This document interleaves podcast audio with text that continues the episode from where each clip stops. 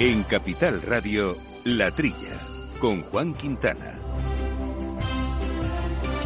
Muy buenos días, gente del campo, buenos días, amigos del campo y de sus gentes. Bienvenidos aquí a La Trilla, a este programa de agricultura, de alimentación, de ganadería, de asuntos eh, agroambientales, eh, que como siempre decimos, tanto nos ocupan, nos preocupan también, y que hoy hacemos con Víctor Niva, de los controles técnicos, y aquí compañero de micrófono, hoy Jesús Moreno. Jesús, muy buenos días. Hola, Juan, buenos días. Hoy no podemos contar con nuestro querido amigo Yauma, pero lo recuperaremos eh, la semana próxima. Más ha sido una semanita, Jesús, eh, intensa, bueno, intensa en la parte climatológica, porque desde el jueves pasado ya están cambiando las temperaturas, frío, esos almendros en flor que teníamos ya, que no sé si has podido verlos, Jesús, yo sí, en, los, en muchos parques, etcétera, y otros prunus, pues se van a, van a sufrir mucho esta floración también, pero bueno, es algo a lo que está habituado al campo, desde luego. Bueno, han acertado una vez más los compañeros de la EMET, ¿eh? estaban avisando de que la segunda parte de la semana iba a ser muy fría y efectivamente así está siendo en todo el norte, sí. Ahí está. Bueno, vamos a hablar hoy de dos eh, temas. Uno que lo dejamos ahí en, reserva, no pudimos comentarlo en su momento, era de, la, de las legumbres, del papel de las legumbres, de cómo está yendo el sector, de su valor ambiental, económico, social, en relación a ese Día Mundial que se celebró el pasado 10 de febrero, pero que no queríamos eh, olvidar, al menos traerlo aquí a los micrófonos y a los oyentes de, de la trilla. Y otra cuestión es la de los frutos secos, que también están pasando sus dificultades y el sector está pidiendo eh, una etiquetado, un etiquetado específico, tanto para los, por los frutos secos como tal, como los productos elaborados. Ya tuvimos tiempo de comentar algo la semana pasada, pero esta semana queríamos hablar de ello con Pere Colat, que es el presidente del sector de frutos secos de, de Industrias Agroalimentarias Españolas, de la misma manera que con José Manuel Álvarez, secretario general de la Asociación de Legumbristas de España, hablaremos de leguminosas, como decíamos anteriormente. Y otros temas de actualidad, porque luego comentaremos también eh, la ley de la cadena, estas sanciones que han aparecido, cuestiones de exportaciones que, que bajan, al menos en frutas y hortalizas. Vamos, son varios temas, pero vamos a ir poco a poco desbrozándolos. Les recuerdo, eso sí, nuestro correo electrónico para cualquier cuestión, eh, que es la trilla arroba capitalradio.es. Al mal tiempo, mala helada. El cambio climático lo ha cambiado todo y los riesgos son más y más imprevistos, como las lluvias, las heladas o el pedrisco. Por eso necesitas un buen seguro agrario que garantice tu tranquilidad. Y ahora es el momento de contratar tu seguro de frutales. Agroseguro. Trabaja sobre seguro.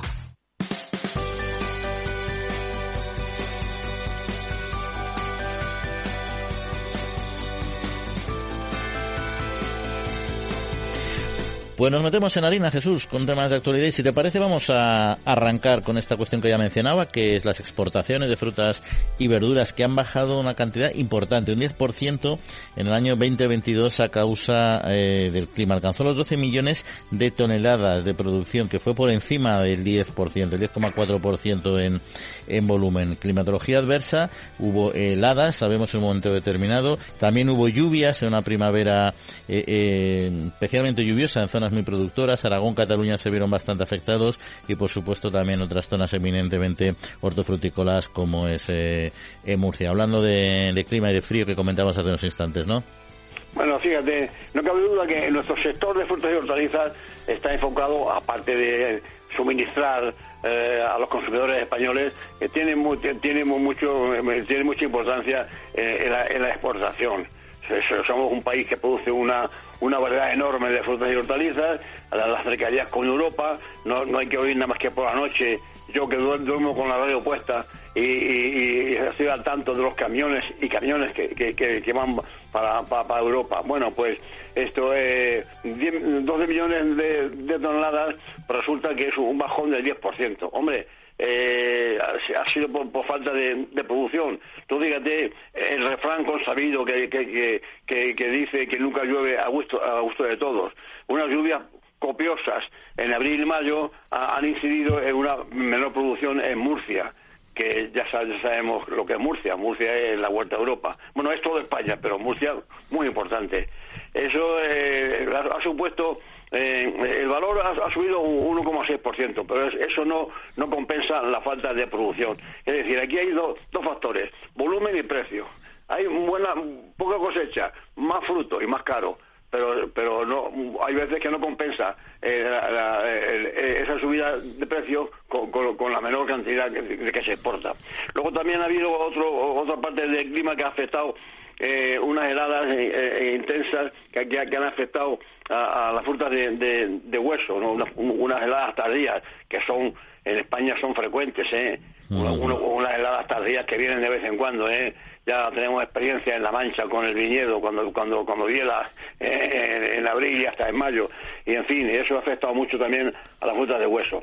Bueno, yo creo que nuestro nuestro sector es tan potente y está acostumbrado a estos vaivenes y yo creo que podrá salir de la crisis. Sí, no, sin duda. Lo que pasa es que lo que comentabas, ¿no? que al final, al margen del volumen de producción, sea el agricultor producir más menos, lo que le interesa al final es el, el volumen, digamos, la facturación y la, y la relación con los costes. ¿no? Si tú produces eh, poco, tienes, puedes tener también menos costes en un momento dado, pero claro, un 1,6% solo de, de subida en el valor, es decir, en el precio de venta, en el, el valor final de las ventas, ventas, teniendo en cuenta la inflación que todos conocemos que se ha producido este año, o sea, que se produjo en 2022, evidentemente no cubre los costes. Pero, como bien destacabas, que al final el sector este es potente, es un motor económico sin duda, y lo, lo, lo sorteará. Lo menos malo, y insisto, es que al menos ha tenido un pequeño incremento de valor, aunque no, no compense lo suficiente, ¿no? Oye, y otra cuestión que está muy calentita esta semana, es eh, bueno la cuestión de, de, los márgenes, la bajada del IVA, cómo está afectando al precio. En esta misma línea que hablábamos, el ministro hizo unas declaraciones que no gustaron en mucha parte del sector, porque aseguraba que los, eh, las grandes superficies, los supermercados, el comercio, no se estaban forrando y que y defendía, entendía que lógicamente que es normal que sacar beneficios es, es, lícito, no solo es lícito, sino que es recomendable. Pero algunos lo han visto como que se ha puesto un poco, un poco de perfil en esta cuestión. Bueno, como dice la noticia, eh, ha querido apagar el fuego, el fuego que han encendido sus compañeros de gabinete.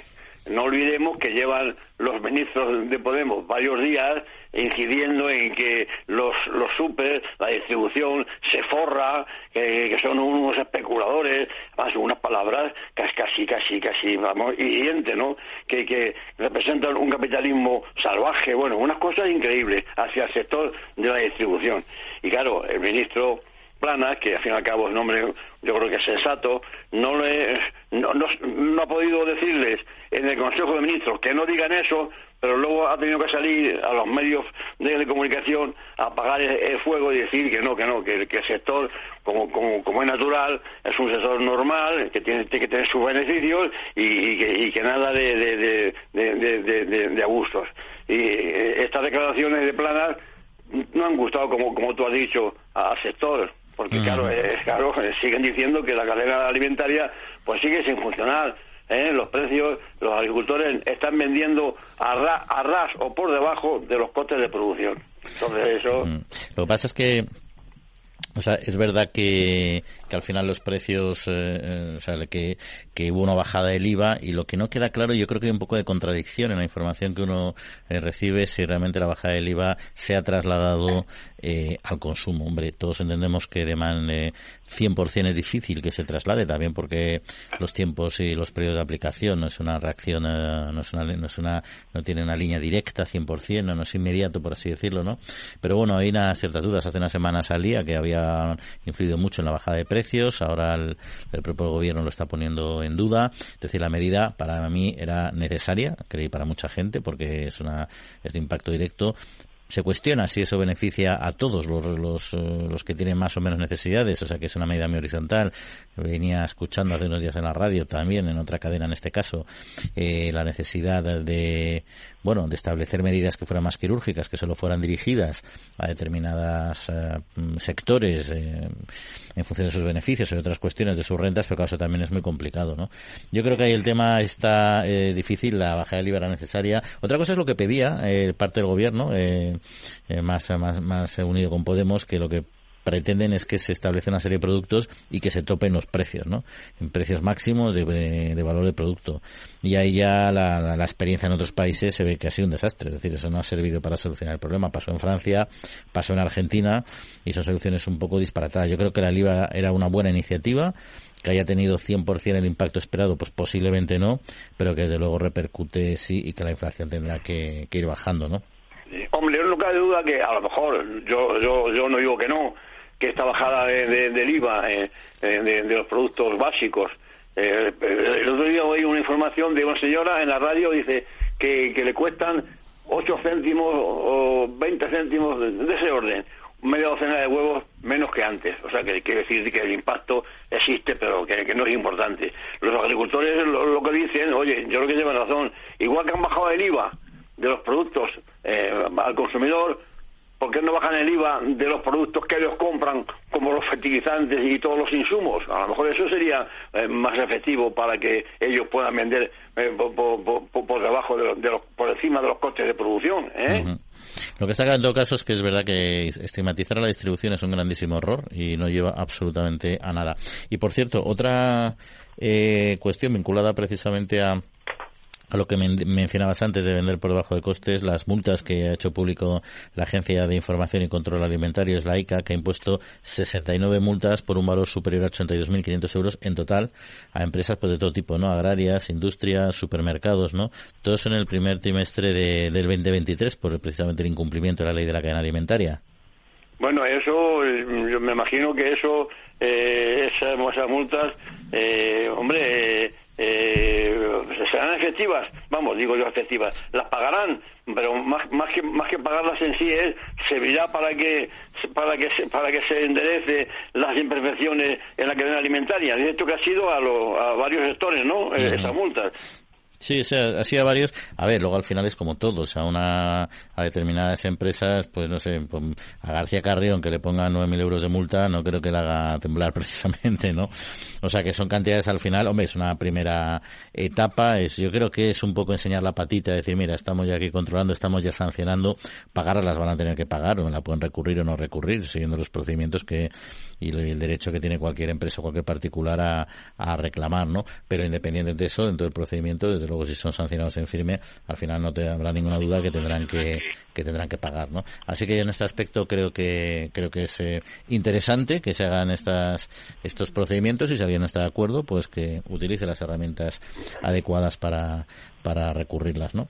Bueno, la, ICA eh, lo que hace es, es, hacer lo que debe, y para eso está, ¿no? Para, eso se, se, creó, para, vigilar estas, estas, estas cuestiones, ¿no? La última, una cosa que, que oí hace poco fue que en un, súper, parece que fue Aldi, eh, estaba vendiendo patatas con, patatas de cámaras frigoríficas y, y, de origen francés la estaba vendiendo como patata española nueva.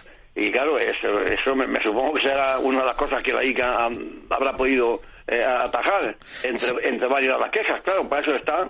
Sí, bueno, ya aquí no sé, ya yo no quiero entrar en nombres, sobre todo cuando no, no lo tenemos en firme, porque no, no, no, no estamos ciertos de ello, pero es verdad que esa acusación la ha hecho el sector en general a la distribución y supongo que habrá sus denuncias específicas a algunos de algunas cadenas y ahí está la ICA para resolverlo, ¿no? Pero eso es una práctica bastante eh, frecuente y bastante engañosa para el, para el eh, consumidor, porque tampoco pasa nada por tomar patata de cámara, que haya pasado por cámara frigorífica, no es un problema, lo que tienes que saber es que es de cámara y que te compense o no te compense comerlo a comprarlo al coste de venta, ¿no?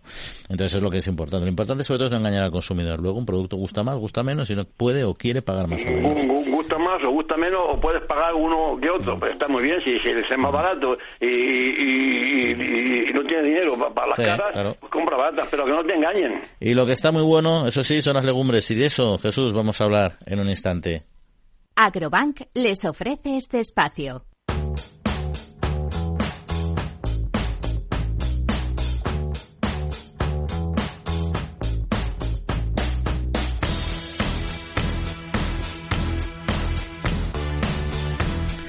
Bueno, pues comentábamos al principio del programa ya hace unas semanas que se celebró ya hace el día de febrero ya el Día Mundial de las Legumbres y teníamos pendiente precisamente hablar de este producto que recurrentemente traemos a los micrófonos por muchas cuestiones que vamos a abordar hoy en este rato de entrevista con José Manuel Álvarez, que es el secretario general de la Asociación de Legumbristas de España. José Manuel, muy buenos días. Buenos días, ¿qué tal estamos? Bueno, pues para empezar un poco abordando esta, esta cuestión y este, este producto que tanto nos gusta, vamos a la parte productiva, ¿no? ¿Cuál es la coyuntura actual eh, del sector? Bueno, la verdad es que el cultivo de secano en España eh, el año pasado, o sea, en la campaña que nos encontramos eh, ahora mismo, eh, tuvo bastante déficit de agua, con lo cual la producción de legumbres ya de por sí escasa en España fue menor de, lo habitual. A nivel mundial, lamentablemente, ha ocurrido prácticamente igual que, en España, pero ya por dos años seguidos. Con, con esto, pues hemos tenido, estamos teniendo un no, un problema de desabastecimiento, no podíamos hablar de eso, pero sí que una, una carencia evidente de producción a nivel mundial. Porque la superficie y los productores están dejando de producir en esta circunstancia, más allá de la productividad en cuanto a hectáreas de cultivo. Bueno, eh, la verdad es que el cultivo de legumbre en España sí que lleva eh, un cierto retroceso desde, desde hace ya un tiempo, pero desde ahora ya con la nueva PAC parece que por fin desde el Ministerio nos han prestado atención o han prestado atención a nuestras peticiones de poner una ayuda al cultivo de, legumbre para consumo humano y esperemos que esto sirva para que los agricultores apuesten una vez más por, por ellas. Eso todavía pronto, ¿no? Para saber cómo va a funcionar, ¿no? Es decir, todavía no ha habido cambio en en, superficies de siembra me refiero.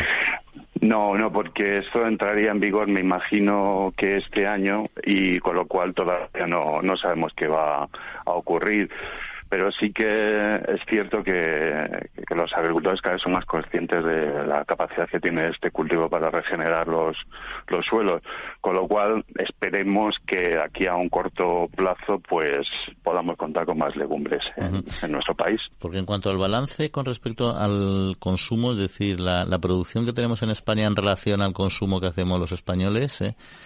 ¿cómo se mueve?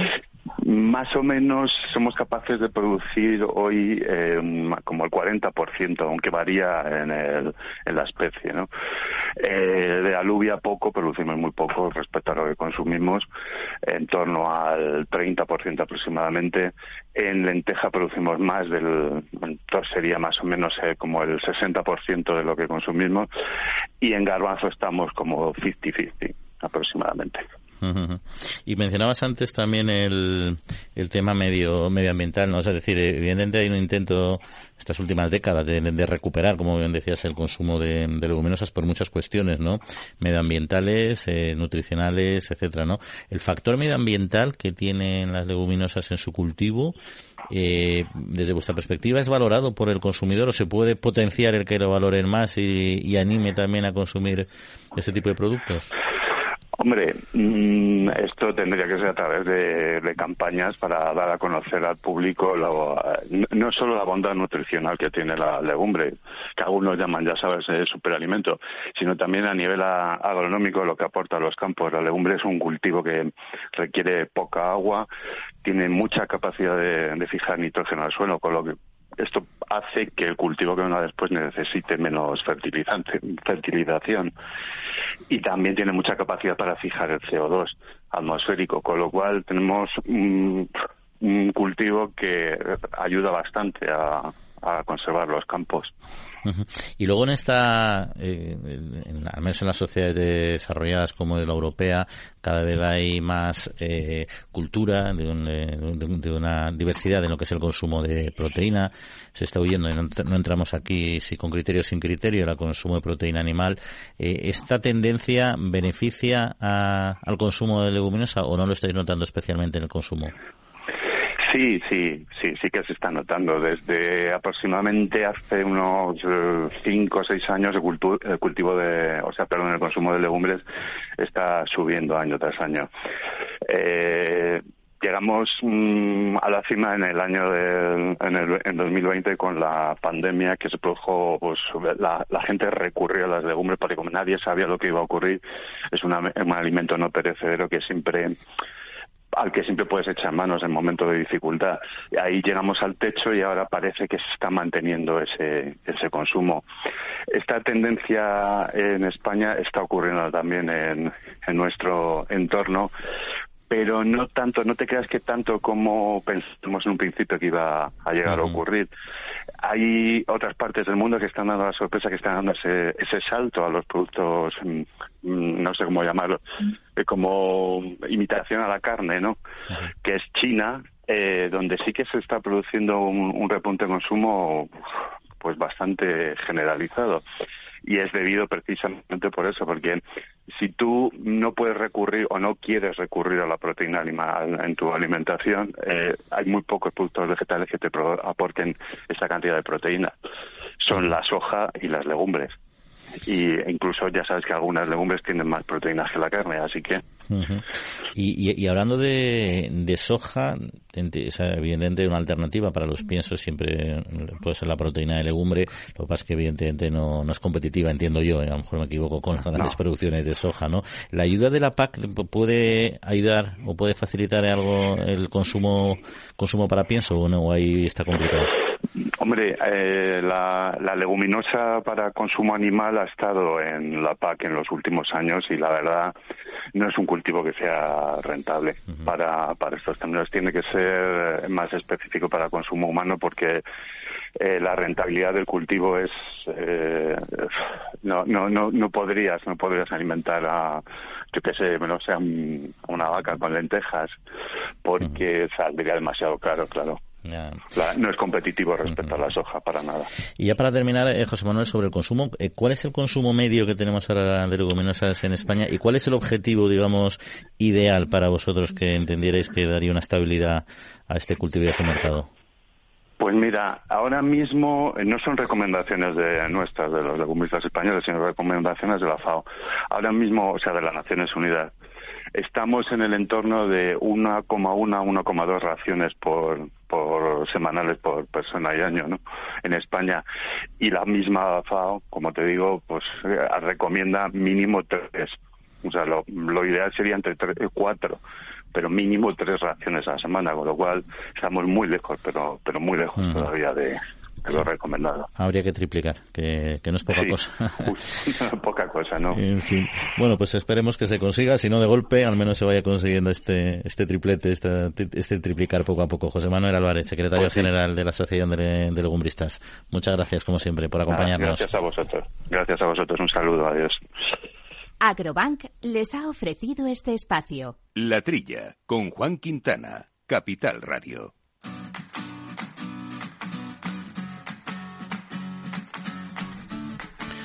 Bueno, Jesús, eh, ¿qué tienes que comentar sobre el tema de las eh, leguminosas? Porque son... yo, yo, yo soy un consumidor eh, que estoy en la, en la media más alta. Yo tres días a la semana o pues, dos seguro, y tres muchas veces. A la semana en casa se come legumbres, o garbanzos, o lentejas, o judías. O sea que en ese sentido, no sé, no sé, no sé esto, el problema que tenía las leguminosas, eh, las legumbres en España era eh, la recolección, ¿no? No no sé si habrá avanzado, me imagino que sí, que habrá avanzado eh, la maquinaria de, de, recolección, ¿no? tenían, tenían ese problema.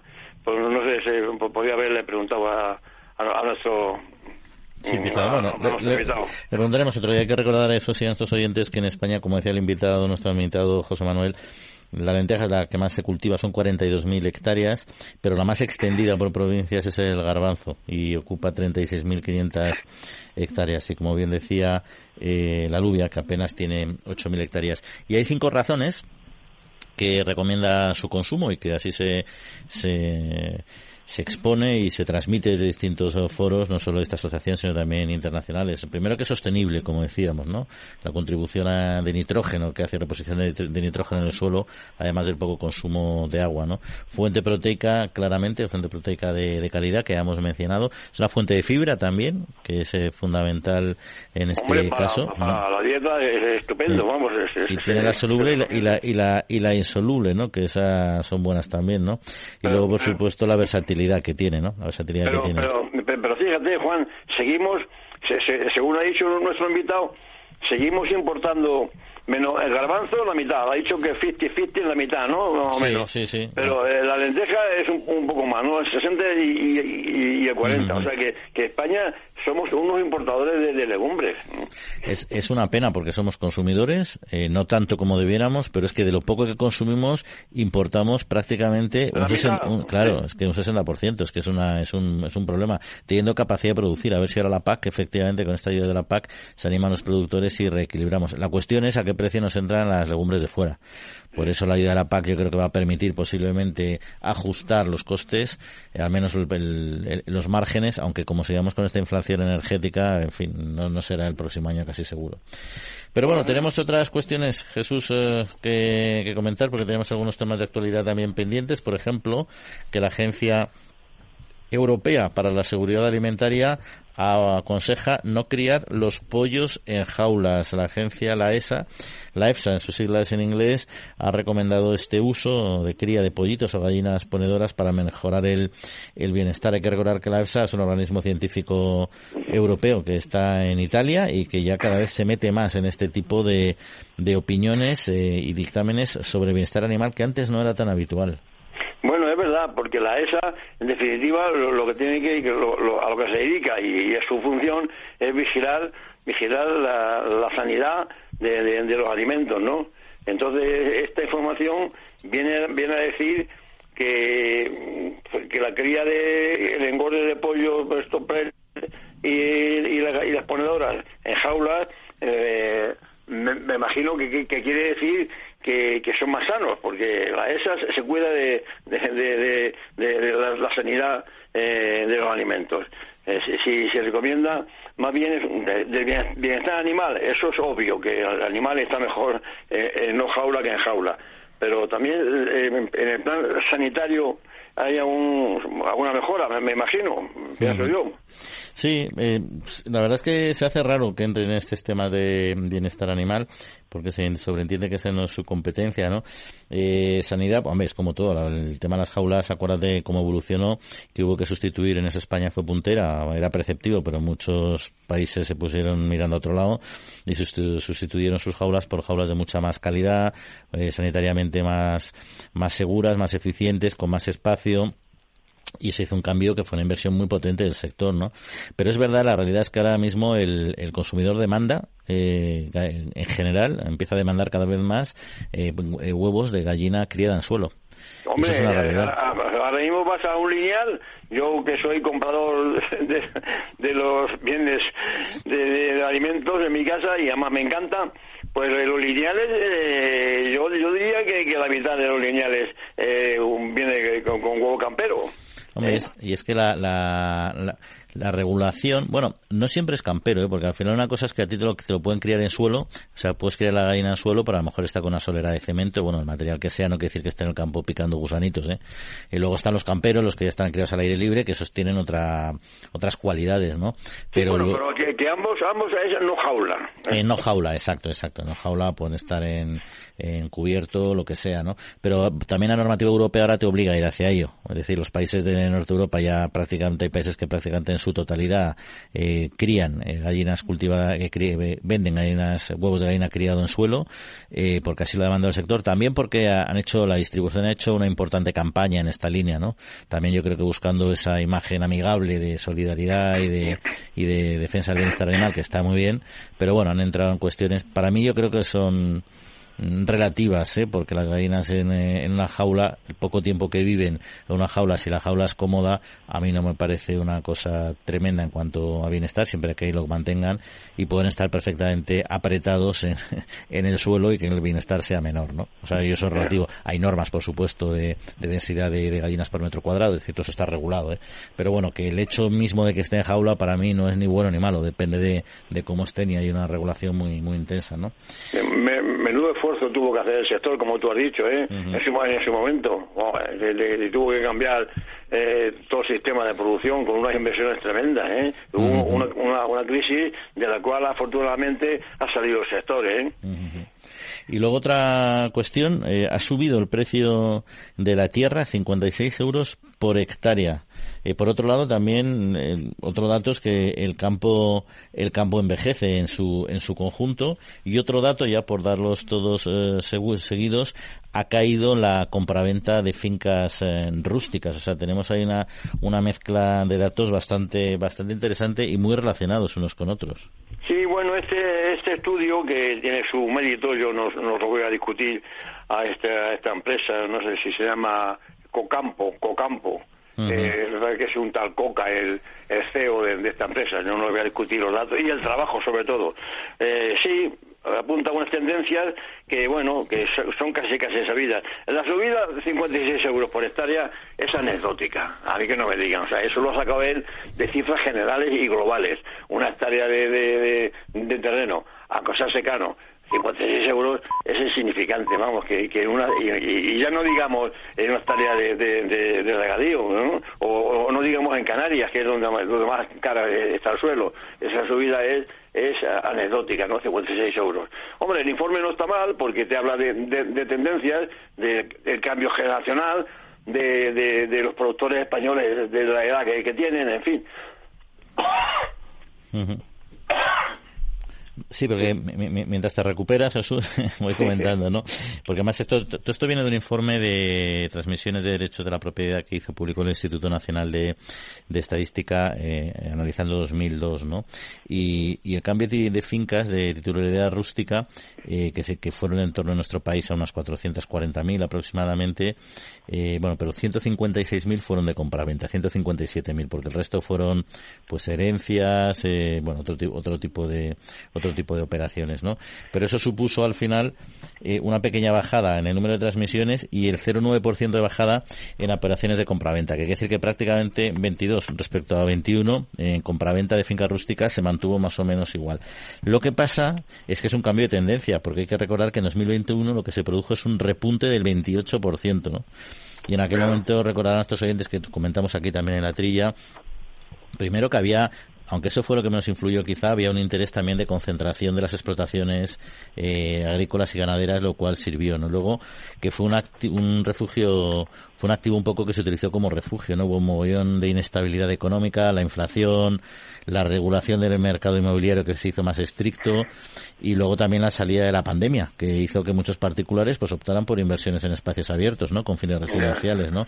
Todo hizo que se disparara, pero ahora ha pegado una bajada que no es una bajada dramática, pero sí se ha frenado se ha frenado una tendencia, ¿no? Y ese tema sí que es sí que es eh, relevante, ¿no? pero fíjate, no obstante, no obstante eh, el 93,8% eh, pertenece a personas físicas, eh, quiere decir que el campo está muy arraigado al patrimonio personal de la, familia y de, y de, la persona, ¿no?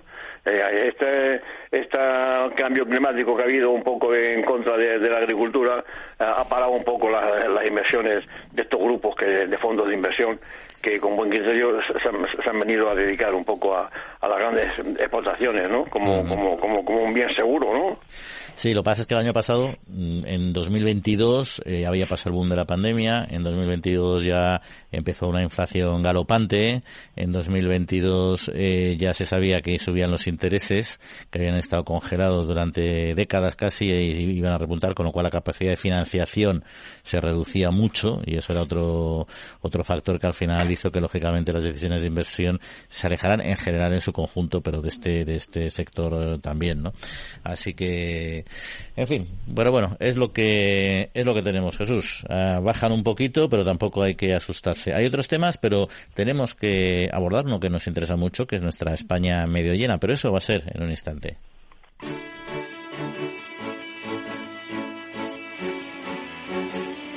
La Trilla, con Juan Quintana, Capital Radio.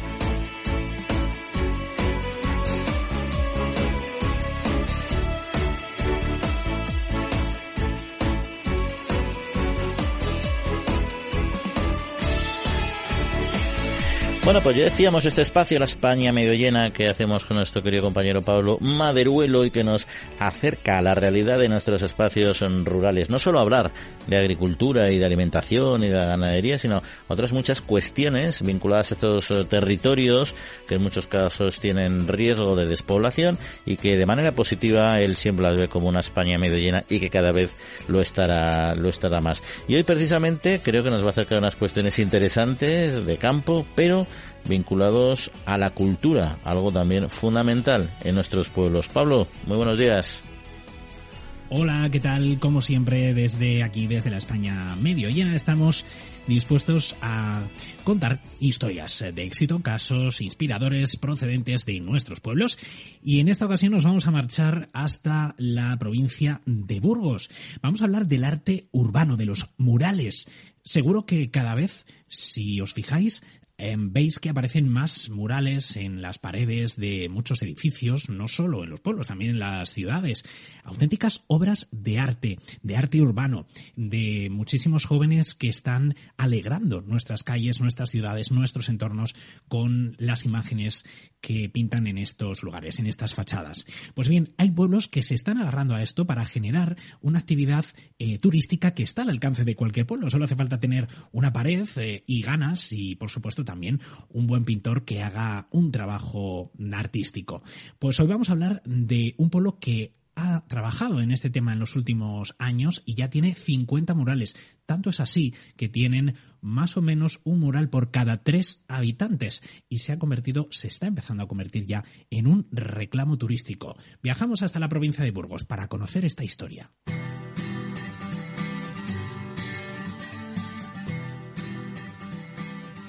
Ana Belén Díez, presidenta de la Asociación Pollo Gómez. ¿Qué tal? ¿Cómo estás? Hola, buenos días. Eh, Ana Belén, eh, háblame de Villangómez, eh, que tiene, según he leído, tres murales por cada habitante. Bueno, sí, más o menos. Esto llevamos ya unos cuantos años. hacemos un festival desde el año 2010 llamado Festival Pollo Gómez, en el cual en el año 2016 empezó a, una iniciativa nueva de los organizadores que lo llevaban, Rodrigo Barriuso y Richard, eh, concentraron una concentración de muralistas en Villangómez, donde a cambio de la pintura y la manutención nos pintaron solamente 17, 17 murales ese primer año, ¿sabes? Y entonces así es como, como surgió la, la idea del muralismo urbano en, en la zona rural para dinamizar un poquito estos pueblos de la Castilla profunda que, ya sabes que son un poco, bueno, todos un poquito iguales, ¿no? No tienen casi todos son iguales y un poquito para destacarnos un poquito del resto. Empezó en ese año 2010 Ana Belén y con esos pequeños eh, murales, con esos poquitos murales, pero la cosa ha ido creciendo a lo largo de los años. Sí, ya te digo, esto fue en el 2016. En el 2010 empezamos con el festival, que era música y otras actividades durante un fin de semana de agosto, porque ya sabes que en agosto los pueblos se llenan un poquito más de gente, ¿no? Y esto empezó en el 2016. Y ya te digo que luego a lo largo de los años dijimos, ¿y cómo lo vamos a dejar? Pues ya seguimos invitando a, a muralistas durante el resto de los años. Unos años eh, venían más, otros años venían menos y seguimos eh, haciendo murales hasta este año que ya llegamos cerca de los 50. Supongo, Ana Belén, que se ha convertido en un reclamo para mucha gente que se acerca hasta Villán Gómez precisamente a lo largo del año pues para ver el resultado de todo ese trabajo. Pues la verdad que sí. Eh, yo no sé si ha tenido que ver algo la pandemia o no, o simplemente que, se, que, el, que el entorno rural está un poquito de moda también, y ya es hora, ¿eh? que yo soy de pueblo de toda la vida y la verdad que me enorgullece mucho que la gente ya empiece a valorarnos un poquito, que dejemos de ser un poco lo de esos del pueblo, ¿no? Entonces, sí, la verdad que de unos años a esta parte, los medios, medios de comunicación también que os habéis puesto ahí un poquito de interés con nosotros y está viniendo gente, bueno, todos los fines de semana, e incluso entre semana viene gente a ver los murales.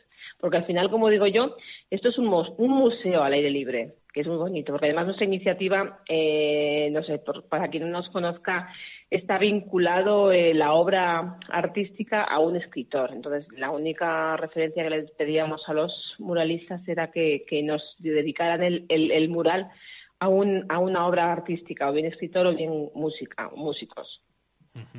Supongo que las redes sociales también se han convertido en un aliado, puesto que eh, subirán los visitantes un montón de fotos que también servirán para hacer un poco de boca a boca, ¿no? Y hacer que, siga yendo gente.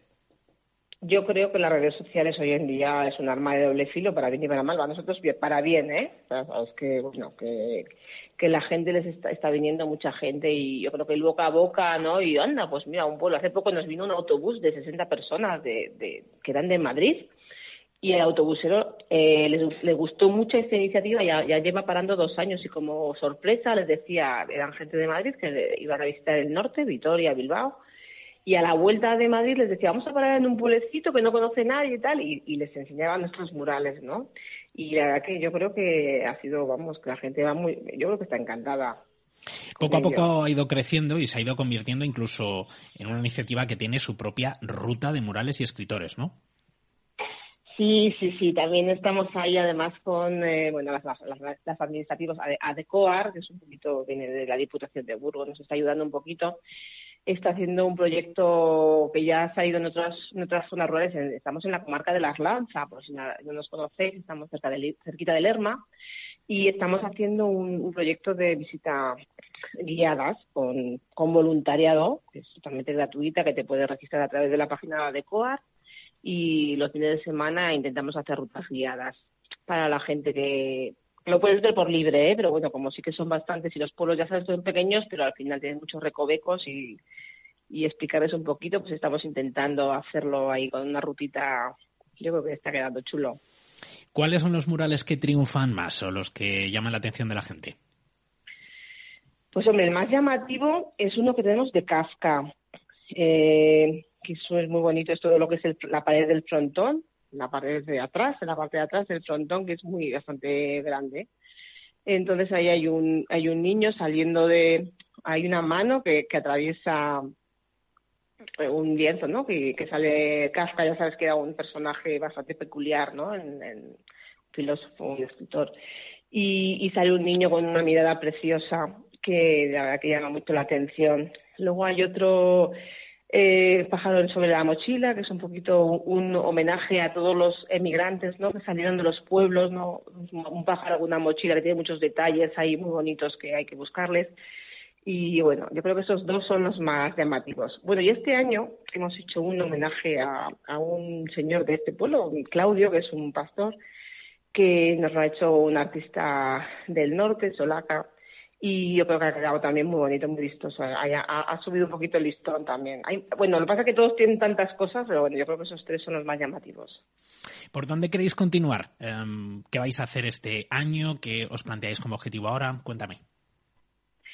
Pues estamos ahora organizándonos. Hemos hecho un cambio de junta, hemos ha venido gente nueva también y, bueno, pues eh, estamos ahí ahora organizándonos. A principios de año nos juntamos todos y vamos viendo. Así que hemos decidido que los murales tenemos que seguir. No sé si haremos, en vez de igual este último año hemos hecho cuatro o cinco, pues este año igual hacemos un par de ellos, en vez de queríamos seguir un poquito con unos grandes murales. Lo que pasa es que, claro, el pueblo lo que es y las paredes son las que tenemos, tenemos que pedir permisos y demás familias, pero yo creo que seguirá, seguirá, seguiremos engrandeciendo esta, este bonito museo.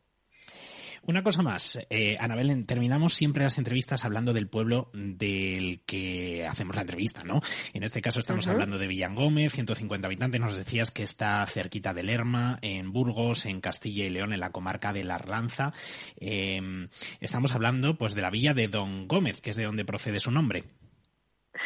Sí, sí, pues bueno, yo vamos, tampoco te puedo hablar de siglos porque tampoco, bueno, se me van un poquito los números, pero sí, es un pueblecito rural totalmente. Eh, comenzó el nombre de Festival Pollo Gómez porque es el pueblo eh, donde empezaron a hacer, en los años 60, una cosa así, empezaron a, crearse granjas de pollos. Ya ha llegado a ser el pueblo con más eh, granjas de pollos por de Castilla y León. Ha habido una producción de pollos bastante grande. Por eso empezamos con, la, con el llamado Pollo Gómez, ¿no? Para, pues para bueno, distinguirnos un poquito del resto de la comarca y por eso es el nombre. Aparte es un pueblo ganadero y, y también agrícola. Seguimos ahí manteniéndonos.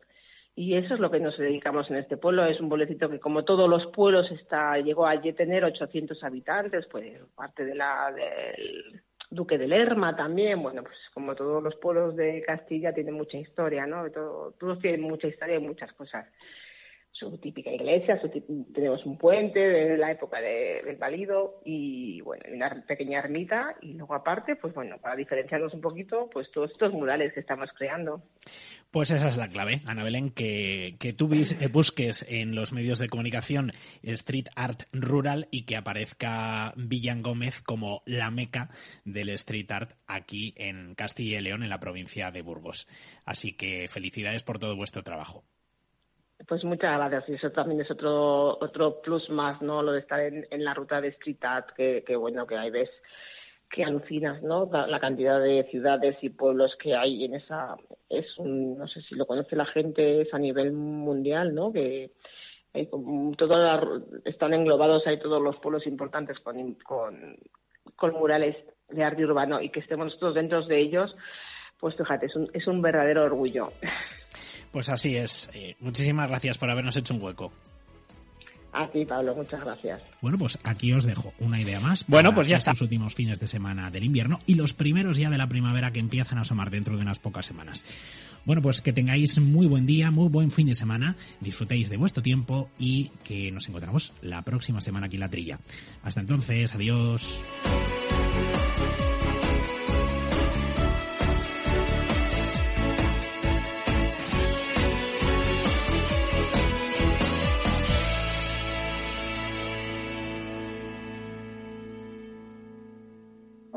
En Agrobank queremos ayudarte con los trámites de la PAC o anticipándote las ayudas cuando lo necesites. Además, hasta el 15 de junio, si solicitas un anticipo superior a 3.000 euros, te llevas un dron de última generación, 5.000 unidades. Infórmate en caixabank.es barra agrobank. Capital Radio, la genuina radio económica. En el balance nos preocupamos por nuestros hijos, por su vinculación con el mundo de Internet y las redes sociales, y analizamos sus riesgos de la mano de Pilar Rodríguez en Familias Enredadas, todos los lunes a las ocho y media de la tarde en el balance, Capital Radio.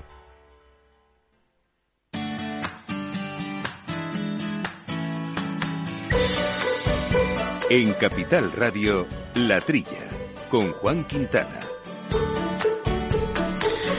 Bueno Jesús, pues eh, cultura aparte, con este bonito reportaje que nos ha traído hoy eh, Pablo, queríamos hablar del tema de los frutos secos, pero nuestro invitado al final tiene un problema a última hora, no se ha podido conectar. Queríamos hablar de ese etiquetado que era tan relevante, ¿no? Ya lo comentamos la semana pasada, ¿no? La importancia que es, sobre todo también en los productos transformados, que quede clara el origen de, de la materia prima cuando esta es la principal, es decir, no hasta plantear el origen de todos los elementos que tenga un alimento, pero cuando es algo pues hecho con turrón, perdón, hecho con almendra, con avellana de manera principal, pues sí que es bueno que el consumidor sepa cuál es eh, su origen, como decíamos antes, ¿no? Para para que elija libremente lo que si quiere que sea mm, avellana de Lleida o quiere que sea turca, y cada uno es libre de elegir la que le guste, ¿no? Totalmente, totalmente. Igual que compramos un vino con su origen, que es el máximo el máximo exponente de, que, esté ligado al origen, con la famosa definición de origen, eso extensible a todos los productos. ¿Por qué no? Eh, eh, ya lo tenemos en, otros productos, el avanzo de Fuente Saúco, eh, no sé qué, de, ese sitio, pues eso es igual en los frutos secos. Igual, tiene que ser, una almendra de dónde, mira, la almendra de, Toledo tiene fama, lo que pasa es que no se consume eh, para tomarla directamente, se, se, se, puso para hacer mazamán. Y, y, de ahí viene la fama de mazamán, de una almendra exquisita. Quiero decir, que se sepa el origen me parece perfecto. Por cierto, que en esta época los almendros, los, las 600.000 hectáreas de almendros que tenemos en España, no todas, pero una parte, están eh, pueden estar en flor y pueden estar súper bonitas, igual que otros tipos de, de prunos. ¿no? Se ve en los parques de las ciudades ya como están, algunos están cubiertos de manto blanco, en toda la zona, lógicamente, de, cerezos también, otro tipo de árboles. La verdad es que es una época muy bonita cuando están, cuando están en flor. No, no, y oye, y uno de los cultivos en los, que la extensión eh, ha aumentado ha aumentado bastante. Eh, luego el pistacho también. El pistacho en proporción un poco más, pero el almendro ha aumentado la, la, la, la extensión eh, de, cultivo, como una, una alternativa perfecta a otros cultivos. Y es que te acuerdas hace años que lo comentábamos porque se disparó el precio de la almendra y entonces, claro, se, se hizo muchas plantaciones en España de, alto rendimiento también para competir con, con almendra de, de, Estados Unidos, por ejemplo, y funcionó muy bien durante un tiempo. De verdad que se dispararon los precios. El sector era sensato y decía, esta, este nivel de producción y precio se va a reequilibrar porque entrarán explotaciones en producción y de alguna manera se, se moderará ¿no? No, no se tiene que ir por los suelos, pero la situación actual no es tanto por los precios, que están más bajos de los que en aquella época, pero todavía son aceptables, como por el, elevado coste de, la materia prima y de la energía, etcétera, como siempre, ¿no? Y luego, entre medias, pues hay, hay unos conflictillos ahí con los seguros, este, eh, los agricultores están demandando un seguro un poco más ajustado a lo que ellos entienden que es la realidad de, actual de la producción y la climatología para este sector. Pero bueno, son, son uh, cuestiones eh, del sector de los frutos secos y vamos a pegar un salto si te parece. Nos vamos a ir a la zona más más del sur de España, vamos a ir a Huelva sobre todo, para hablar de la temporada de la fresa, ¿no? que mantiene las cifras eh, pese a los costes eh, y al clima, que están siendo, como decíamos, muy complejos. Sí, oye, la fresa eh, yo considero que es un, es un sector que está está arraigado y también llevado, o sea, dice la información, eh, eh, esto, vamos, te habla incluso, bueno, la producción es la misma que el año pasado, prácticamente, en 270.000 toneladas, que, que, ya está bien. La mayoría para exportaciones, pero luego está, te habla de, la mano de obra, que fue en su día un problema. Bueno, pues ahora está consolidado la, la, la gente, es famoso fijos discontinuos. Tienen las X mujeres miles de, de Marruecos, que son siempre las mismas. En la parte que hay que vienen de, los países del este, siempre los mismos. Y, luego los, los, de los, locales. Quiero decir, la fresa lo ha hecho perfectamente. Dice, hay una información que he leído que dicen que, bueno, del precio. Hablan del precio de 2,80 como precio de, en la producción. Y que decían que estaban en el consumo hasta cinco veces Mm, el, precio de, producción. Y yo he comprobado que no es verdad. Esta mañana, sabiendo que íbamos a hablar del tema, pues yo compro fresas con, con, con frecuencia. He comprado un envase de 590 gramos de fresas en un gran almacén de mucho prestigio en España. ¿eh? y, y, me ha costado 3,78, con lo cual sale el kilo a 6,41 el kilo el kilo. Que si, es a 2,80 como está en producción, no son, no son cinco veces más, sino 2,3 veces más, un poco más del doble. Con lo cual considero considero una, una diferencia muy muy muy asequible. ¿eh? y además con un empleo, como tú decías, muy importante para la provincia de Huelva. Son 110.000 contratos de trabajo, ¿no? El 50% más o menos son españoles eh, de la propia de la propia provincia y 15.000 trabajadores de origen subsahariano, pero que tienen residencia habitual en Huelva, ¿no? Y además hay que añadir 23.000 ciudadanos de países del este europeo y de fuera de la Unión Europea, que también llega un total de 15.350 aproximadamente, 15.300, 15.400, ¿no? Es un sector muy muy relevante para para esta zona y por supuesto para nuestras exportaciones también, que somos, como saben nuestros oyentes, grandes exportadores de, de fresa. Eh, otra cuestión, Jesús, transgénicos, que hace mucho tiempo que no hablábamos de los cultivos modificados genéticamente o genéticamente modificados.